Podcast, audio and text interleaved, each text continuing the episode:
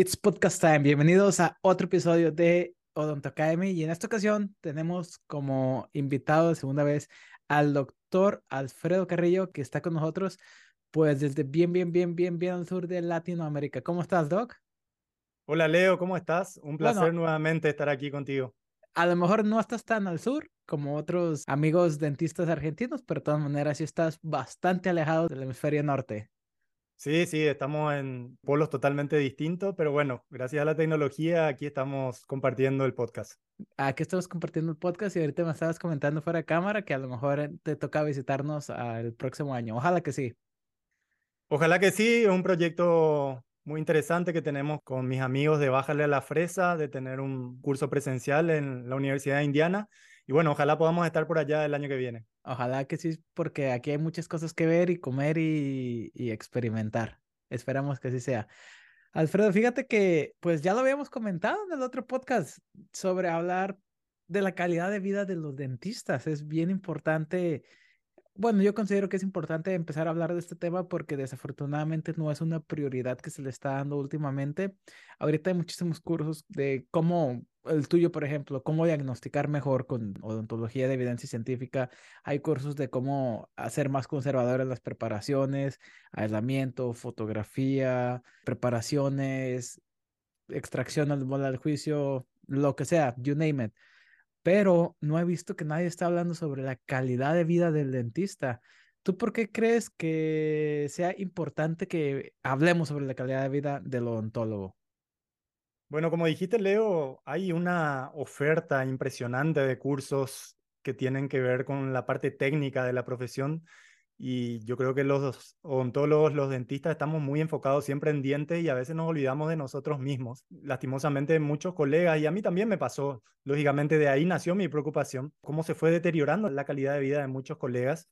Y mm, si hacemos, si empezamos a hacer un poco más de énfasis en cómo mejorar o en mantener nuestra calidad de vida a medida que van pasando los años, yo creo que ese trabajo técnico que tanto nos preocupa va a tener una mejor calidad porque hay que reconocer que nuestra actividad es una actividad repetitiva, que estamos bajo mucha presión, a veces tenemos la presión del tiempo, la exigencia de los pacientes, nuestra propia autoexigencia, porque muchísimos odontólogos son perfeccionistas al máximo, y esa presión, si no tenemos en cuenta ciertos detalles, nos puede llevar a un estrés, nos puede llevar a que nuestra calidad de vida se vea disminuida e incluso a terminar nuestra experiencia laboral en la odontología antes de tiempo. Es correcto. Fíjate que me llama mucho la atención, al menos hablando como a grandes rasgos y al menos aquí en Estados Unidos que ellos tienen como más cifras y datos y de repente tienen más tiempos como de hacer rankings y todo eso. El odontólogo o la profesión del dentista siempre ha estado como ubicada en el top 3, en el top 5 de mejores profesiones, pero al mismo tiempo, cirujanos orales y maxilofaciales son los que tienen la incidencia más grande de suicidios en cuanto a las profesiones. Y también a mí se me ha quedado muy grabado de que me tocó conocer a un dentista que estaba en cuarenta y pocos años de edad y ya lo habían operado de la espalda por la mala posición en, la que practicaba. Y esas dos cosas como que se me han quedado muy grabadas sobre, pues, de que la odontología puede ser difícil en la mente, difícil en el cuerpo. Inclusive yo ya he tenido problemas de espalda derivados de una pobre postura. Entonces, ¿por qué no nos vamos de lleno a hablar sobre, no nada más de la postura, no nada más de la espalda, no nada más de por qué será que los cirujanos orales y maxilofaciales tienen una incidencia más alta de suicidio aquí en este país? Pero ¿por qué no vamos a darle una plática generalizada? ¿Cuál sería de las primeras cosas que tú crees que es importante que hablemos para mejorar la calidad de vida de todos los estudiantes y dentistas que nos están escuchando? Bueno, lo que dijiste es muy importante porque abarca tanto la salud mental como la salud física. Y de lo que vamos a hablar hoy es, abarca ambos aspectos. Eh, hay muchas cosas que podemos hacer para mantenernos sanos mental y físicamente. Y lo que dijiste de la postura también tiene mucho que ver con la salud. Discúlpame que te interrumpa, pero ahorita nos comentaste que a ti te pasó, que tú ya tuviste como una etapa de tu vida donde no estaba tan buena tu calidad de vida. ¿Por qué nos cuentas un poquito de ¿Cómo era o qué pasó en aquel momento de tu vida y qué fue lo que te hizo así como, oye, sabes que tengo que cambiar algo? Bueno, yo en mi juventud siempre me caractericé por hacer mucho deporte, entonces tenía un peso saludable, estaba siempre activo. Y bueno, después entré a la facultad de odontología, me dediqué mucho al estudio. Y a medida que empecé con mi carrera laboral ya en mi consultorio, empecé a dejar de lado la práctica de deporte, empecé a alimentarme de una manera que no era la correcta. Sumado a eso, estamos en una profesión que se realiza sentado, eh, es una profesión sedentaria, entonces empecé a ver cómo empezaba a subir de peso, empezaba a tener dolores articulares y bueno, ese sobrepeso y esa mala postura me llevó a tener eh, una hernia a nivel de las vértebras lumbares. ¿sí? Eh, y de las pocas veces que yo falté al consultorio por enfermedad fue por incapacidad de poder levantarme por problemas de espalda. Y eso fue como un llamado de atención muy grande para mí. ¿Cuántos años tenías? Tenía 32 años. Imagínate bien joven.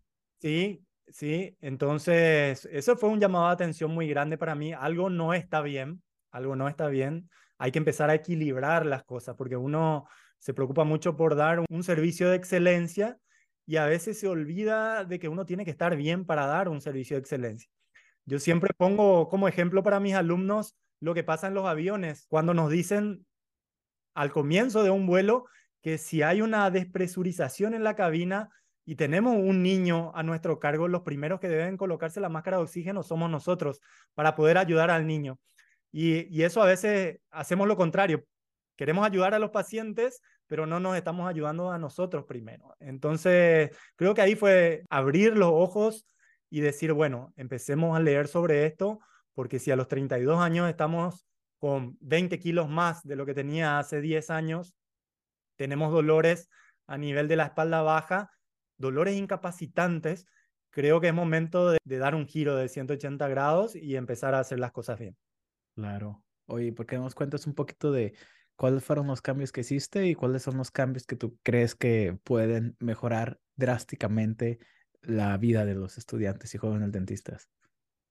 Bueno, yo divido básicamente en cuatro grandes áreas. Una es el área de nutrición, lo otro es la actividad física, también el descanso, que mucha gente hoy no le da la importancia que, realmente precisa darle al descanso. Hay una pandemia también, yo digo, de falta de sueño en las personas. La gente no está durmiendo lo que debería dormir. Tenemos celulares. En cuanto a cantidad y en calidad de sueño, vamos a hablar de eso, de cómo podemos potenciar ese descanso. Y también, lógicamente, el tema de la educación financiera, que ah, creo que hablamos un poquito también en el podcast anterior. Eh, es algo que en la Facultad de Ontología se da prácticamente muy por la superficie y eh, si es que se da algo de eso y uno tiene que contratar a otras personas que le lleven las finanzas porque no tenemos ningún tipo de formación con respecto a eso y eso trae un estrés financiero que afecta nuestra calidad de vida finalmente, ¿verdad? Y en cuanto a la ergonomía, lo que decías de la postura, empecemos por esa parte de la actividad física, que fue lo primero que yo pensé que debía empezar a cambiar dentro de mi vida para cambiar lo que estaba ocurriendo. Y ahí hay que hacer una diferenciación entre lo que es actividad física y hacer deporte, Leo, porque hay mucha gente que piensa que si juega al básquet o si juega al fútbol los fines de semana, el sábado a la tarde con los amigos, está haciendo actividad física y ahí lo que está haciendo es está exponiendo a una serie de lesiones fuera del consultorio, porque realmente lo que deberíamos hacer es hacer actividad física para poder hacer deporte y no hacer deporte para ponernos bien físicamente, porque el deporte supone eh, ya un cuerpo que está en condiciones físicas para poder realizarlo. Ciertos movimientos que se realizan predisponen mucho a, otro tipo de lesiones, ¿verdad? Gente que no está acostumbrada o que está con sobrepeso o con las articulaciones no tan móviles, se lesionan los fines de semana y eso hace que retroceda nuevamente en sus objetivos de actividad física. Y eh, yo digo, si nosotros le decimos a los estudiantes o a los colegas, debemos mantener una buena postura, es, es igual a lo que decían mis padres cuando yo era niño, párate derecho y nos parábamos derecho unos 30 segundos y después ya estábamos nuevamente encorvados. Porque en realidad la postura no es el problema, es que la musculatura no está preparada para mantener una postura correcta. Entonces no la podemos sostener por mucho tiempo. Y únicamente vamos a poder fortalecer esa musculatura si hacemos ejercicios de resistencia, o sea, de fuerza en el gimnasio. Nosotros los odontólogos generalmente tenemos un desequilibrio muscular estamos como totalmente siempre hacia el frente totalmente contraídos los pectorales, totalmente falto de fuerza en los músculos de la espalda y necesitamos hacer trabajos para volver a equilibrar esa musculatura y ahí recién pensar en tener una postura correcta. Oye, Fred, ahorita cuando acabemos el podcast, porque ya yo, yo pensé que era más tarde y ahora es más temprano, tengo una hora libre. Ahora sí ya voy a ir al gimnasio porque tengo poquito tiempo. ¿Qué tipo de ejercicio me, me, recomendarías a mí hacer? Porque estoy empezando a padecer un poco de la espalda. Cuando empecé a utilizar la magnificación me ayudó muchísimo a no estar dentro de la boca del paciente, sino a irme para atrás. Pero de todas maneras, aún con magnificación, estás como, no sé, como, no es natural la postura.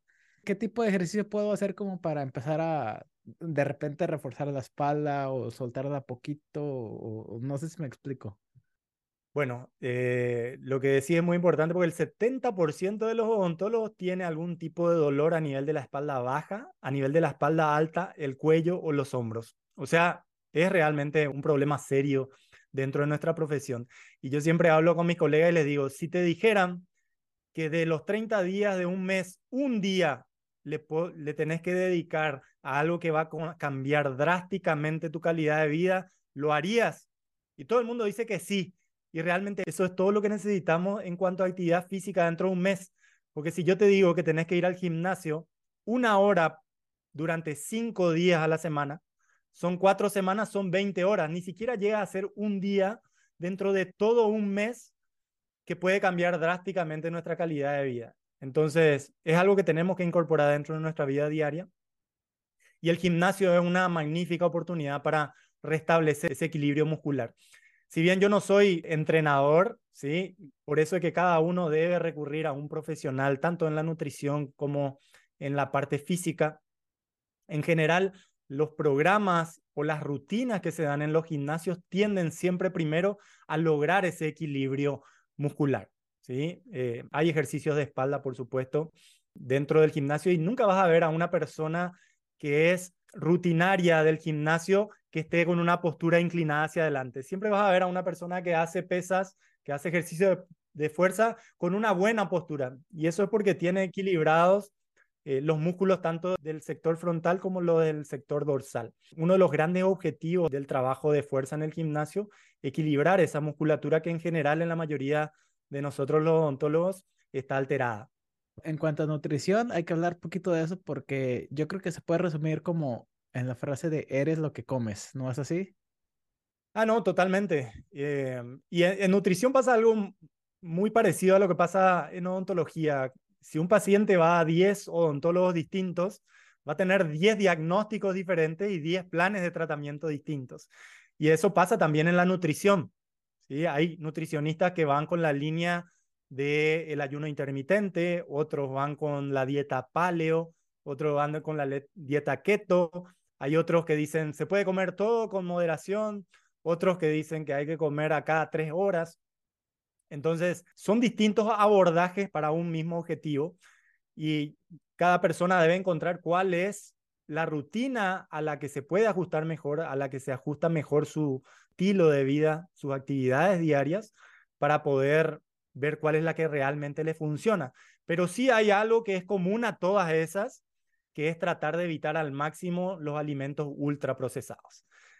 Y, y digo los ultraprocesados porque prácticamente todo lo que comemos tiene un mínimo de procesamiento. Si nosotros cocinamos la carne, ya la estamos procesando.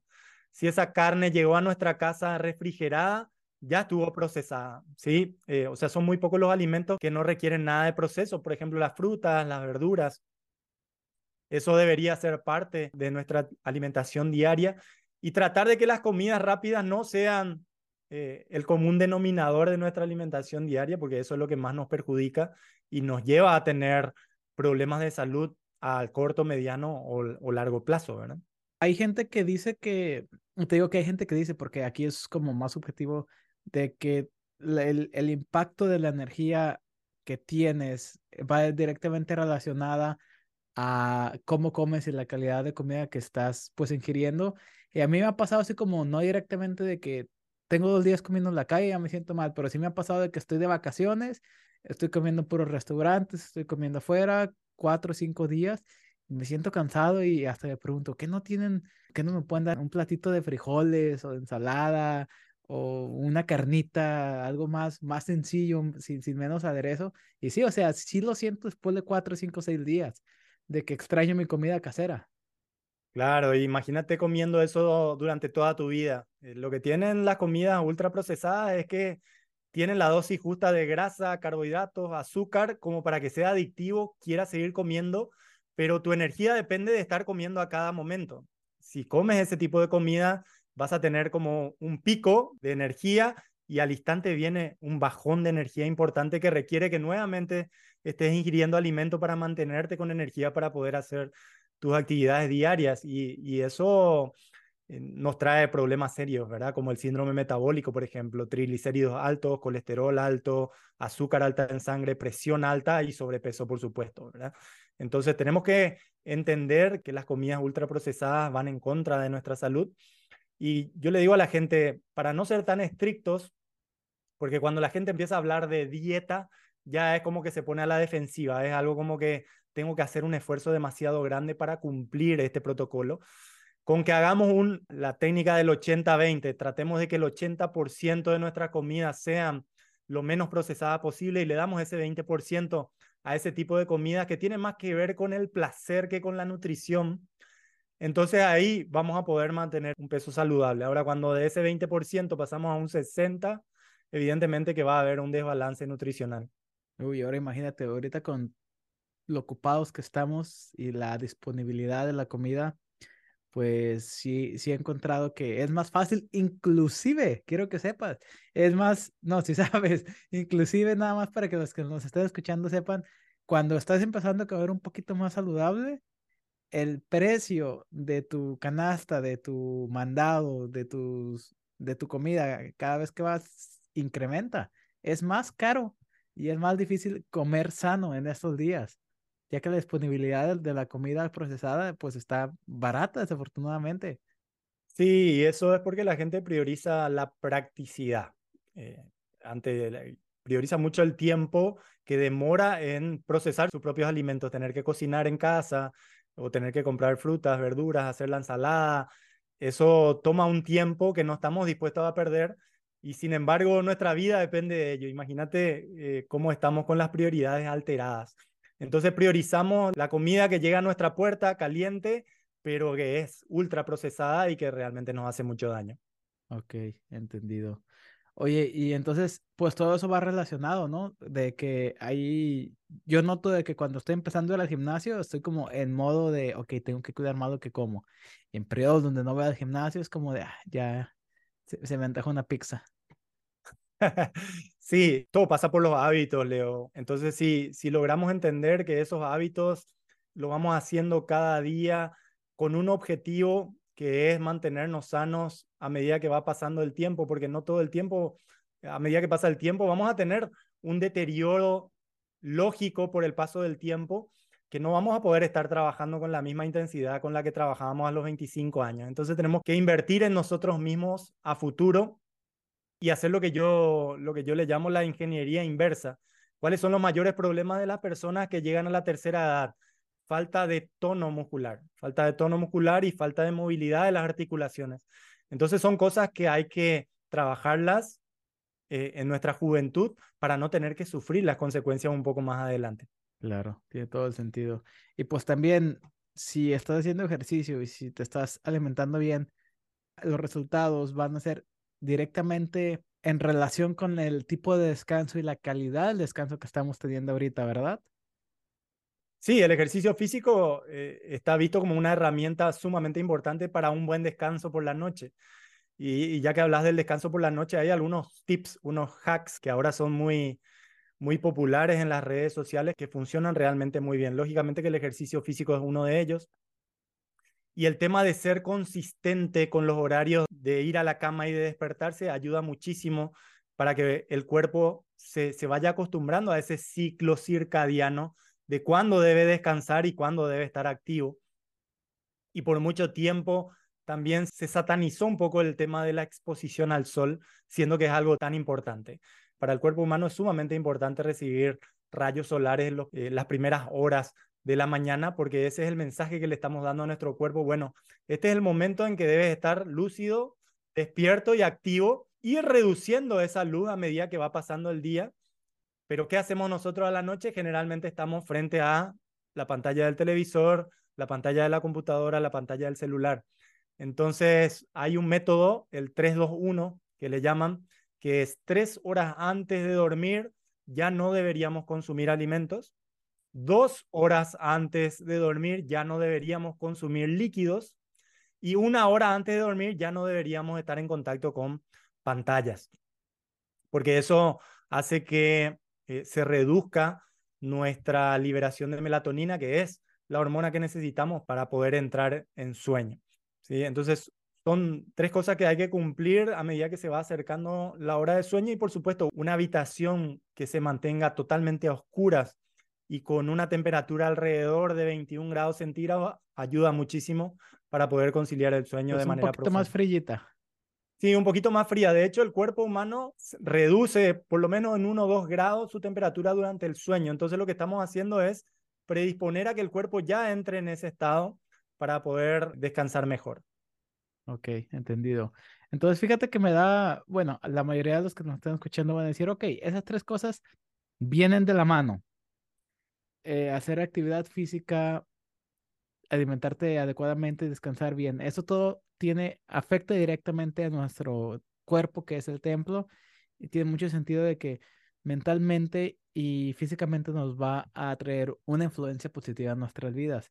Pero ahora, ¿por qué tú dices que también la educación financiera? Porque esa está como completamente separada o no pertenece como al mismo grupo, pero también sí lo consideras tú que es extremadamente importante para aumentar la calidad de vida del dentista. ¿Por qué lo incluyes a ello? ¿Por qué es tan importante para ti? Toda planificación de vida debe tener una planificación financiera. El dinero, al final de cuentas, es una herramienta para cumplir nuestros objetivos y nuestros sueños. Y si no lo sabemos manejar de manera adecuada, se vuelve realmente eh, un problema.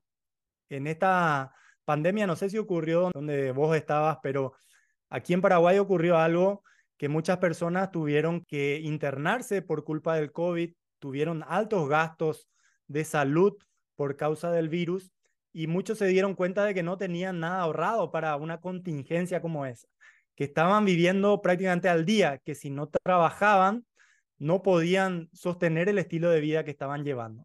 Entonces eso es algo que es bastante frecuente, que uno empieza su experiencia laboral, empieza a ganar un poco de dinero y al poco dinero que le va sobrando ya empieza a pensar cómo puede subir de estatus. Ni siquiera es cómo mejorar su calidad de vida, que es algo totalmente diferente. En general la gente piensa, bueno, eh, tengo un dinero que ya estoy ganando más, quiero una habitación más grande, quiero un Un televisor más carro grande, más nuevo, quiero un carro más nuevo. eh, entonces empieza a en pensar Disney. eso. Entonces nadie tiene un fondo de emergencia, que sería lo más básico de la educación financiera. Nadie ahorra un 10% de lo que genera para poder invertir y que el dinero que está ganando con tanto sacrificio empiece a trabajar para uno, para que cuando ya no tengamos la misma capacidad de trabajo, tengamos de dónde agarrarnos y no tengamos que pasar a los 60, 65 años intentando eh, mantener el mismo estilo de vida que teníamos en el consultorio. Entonces, pienso que es algo fundamental. Lo primero, como dije, tener un fondo de emergencia, que el fondo de emergencia debe estar constituido por lo menos entre 3 a 6 meses de sueldo. Lo que ganamos normalmente en un mes deberíamos multiplicarlo por 3 o hasta 6 para tener un fondo de emergencia. Para contingencias como la que tuvimos y no sabemos si vamos a volver a tener una contingencia como la pandemia del COVID que tuvimos en estos últimos años. Y luego empezar a, ahorrar para poder invertir. Y esto es muy importante porque para nuestros padres con ahorrar era suficiente. Pero ahora, ¿qué pasa si nosotros ahorramos? Lo que se llama la inflación está comiendo a nuestros ahorros. O sea, si nosotros tenemos algo ahorrado, a medida que pasan los años va valiendo cada vez menos. Entonces necesitamos pensar en invertir esos ahorros en algo que le gane a la inflación. Y eso va a hacer que estemos más tranquilos, nos da una salud mental en cuanto a la parte financiera de que estamos cubiertos y eso hace que podamos trabajar de una manera totalmente diferente. Cuando el trabajo es por elección y no por obligación, eh, se hace de manera totalmente diferente. Oye, y ahorita como en ese toque o siguiendo la línea de, esta plática, al menos aquí en Estados Unidos puedes invertir de una manera bien fácil. Aquí tenemos algo que se llama el número de seguro social, que cada persona lo tiene y eso está directamente pues vinculado con quién eres tú como persona en, en, el ámbito financiero. Si tienes un número de seguro social, puedes descargar aplicaciones donde puedes comprar stocks. Así, así de fácil. Yo en mi celular ya lo tengo registrado, conecto mi cuenta de cheques y puedo comprar el stock que yo quiera y básicamente ya estoy invirtiendo en el mercado. Pero yo sé que esta accesibilidad la que yo tengo aquí en Estados Unidos no la tienen en México y, y, y, me pregunto, ¿qué tipo de inversiones estaría bien como para empezar, como para empezar a mojarnos los pies, como decimos? Bueno, antes que nada, nada de lo que digamos de consejo financiero, ¿verdad, Leo? Eso es muy importante. Eso es muy importante. Sí tenemos todos que pensar en inversiones. De hecho, eh, la gente cuando se, se habla de la palabra inversión asocia directamente al riesgo. Y es así, porque ¿qué es una inversión al final de cuentas? Es colocar un capital con una expectativa de un retorno financiero asumiendo el riesgo que ello conlleva. ¿sí? Pero mucha gente tiene como aversión al riesgo. Por eso lo primero que uno debería hacer es evaluar cuál es su tolerancia al riesgo. Porque mientras mayor es el retorno que promete una inversión, mayor es el riesgo que uno está asumiendo. Entonces, lo primero que uno debería hacer es informarse con respecto a, a cuáles son los retornos normales de una inversión financiera, porque el desconocimiento de eso hace que mucha gente caiga en estafas. Y es penoso cuando alguien pierde ahorros de toda una vida o ahorros de muchos años de trabajo por desconocimiento de cuáles son los retornos financieros convencionales. Y si uno no quiere estudiar con respecto a las finanzas, siempre hay lo que se llaman los consejeros financieros, ¿verdad? Que es realmente una buena inversión contratar a alguien que maneje nuestras finanzas, siempre y cuando sea alguien ya reconocido y de confianza, porque ahí también abundan los estafadores. Pero lo que sí debemos saber es que necesitamos colocar nuestro dinero en inversiones que nos den un retorno mensual y anual que le pueda ganar a la inflación de cada uno de nuestros países, que yo sé que en Estados Unidos ahora está eh, similar a lo que está aquí en Paraguay, entre el 8 y el 10% aproximadamente anual, pero otros países como Argentina, que tienen el 100% de inflación anual actualmente, imagínate si, si confían nuestros colegas de Argentina en el ahorro, están perdiendo el 100% de sus ahorros prácticamente si lo dejan parados sin hacer si trabajar. lo dejan en el colchón. Y lo dejan en el colchón, exactamente. Por eso es que se vuelcan tanto al dólar en Argentina, porque pierde muchísimo valor el peso argentino. Entonces, lo primero sería informarse con respecto a las inversiones que están disponibles en cada uno de los países. Y en el caso de que uno no le quiera dar la atención, no quiera informarse con respecto a eso, buscar un asesor financiero, un consejero financiero, para que haga una evaluación de la realidad financiera y ahí nos pueda guiar con respecto a cuáles son las mejores inversiones que podemos hacer. Correcto. Entonces, como tú lo dijiste, no somos nutricionistas, nutriólogos, no somos asesores de inversión, no somos entrenadores de gimnasio, pero pues de repente los consejos que se están dando son generales, pero que si son bien aplicados, pues obviamente van a tener un impacto muy grande y si se quiere meter como que de lleno, ahora sí hay que consultar directamente a los especialistas en dichas áreas. Entonces, me gustaría preguntarte un poco si crees que la calidad de vida va a ser la misma de un dentista general a alguien que ha decidido especializarse en alguna de las áreas de la odontología.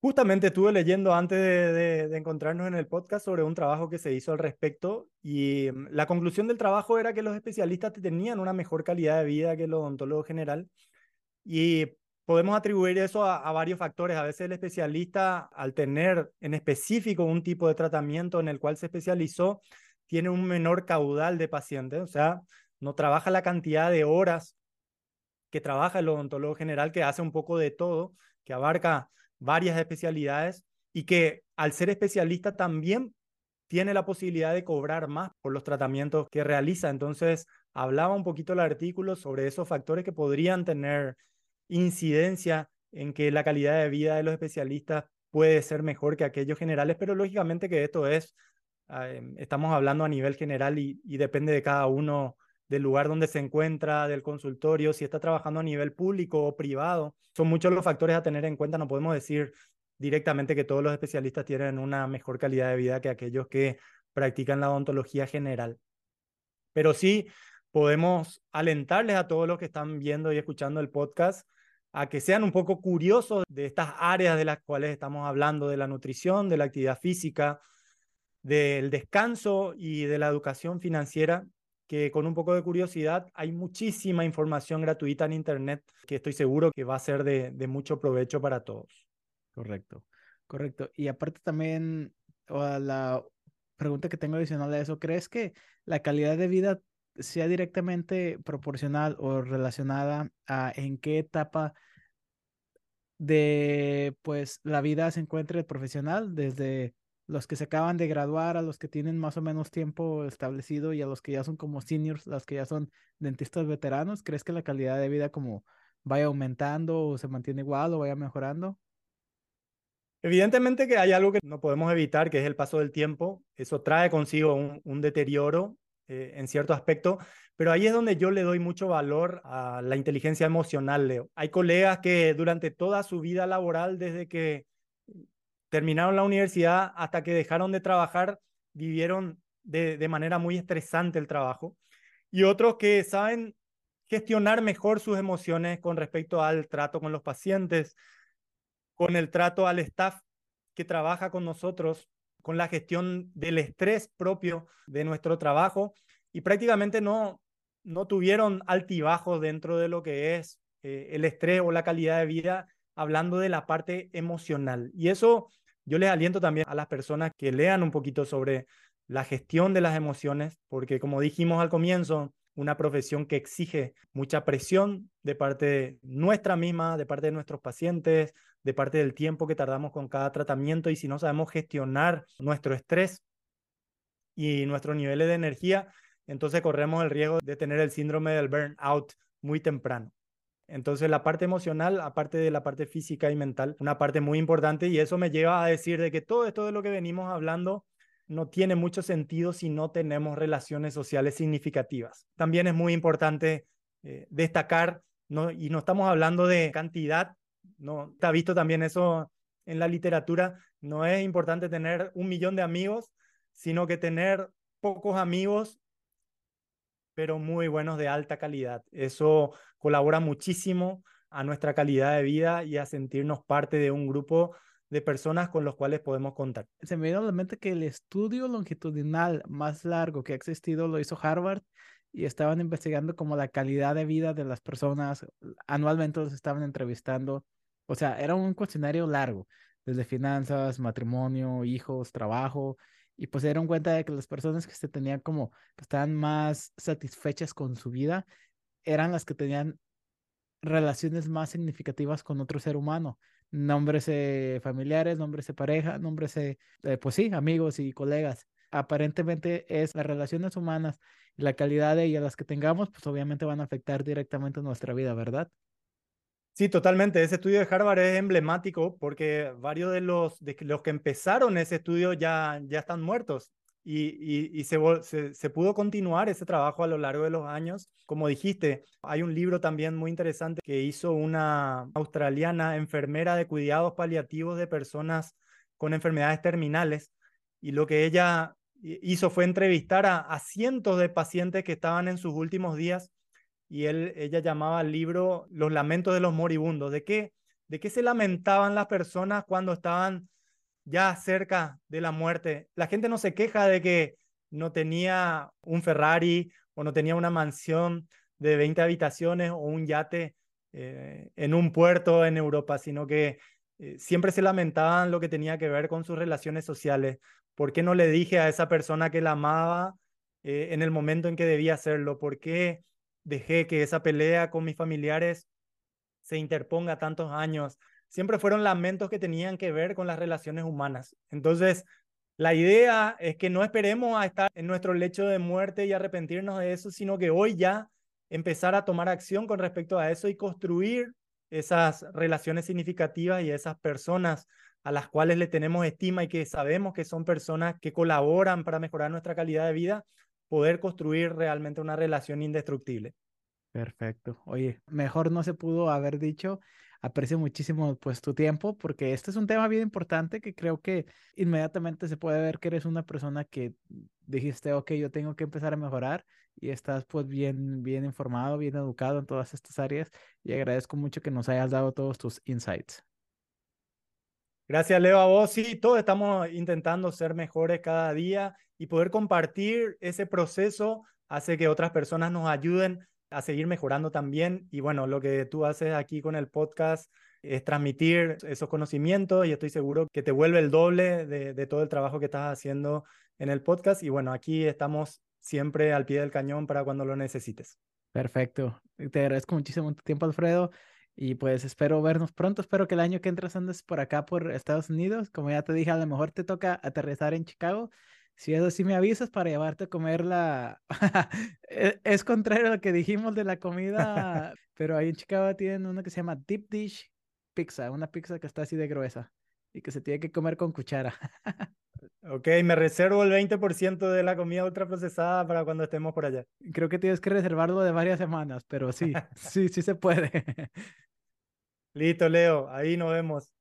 Muy bien, Alfredo. Entonces ahí lo tienen, amigos, este bonito episodio donde hablamos sobre la calidad de vida con el doctor Alfredo Carrillo. Entonces nos vemos en el próximo episodio.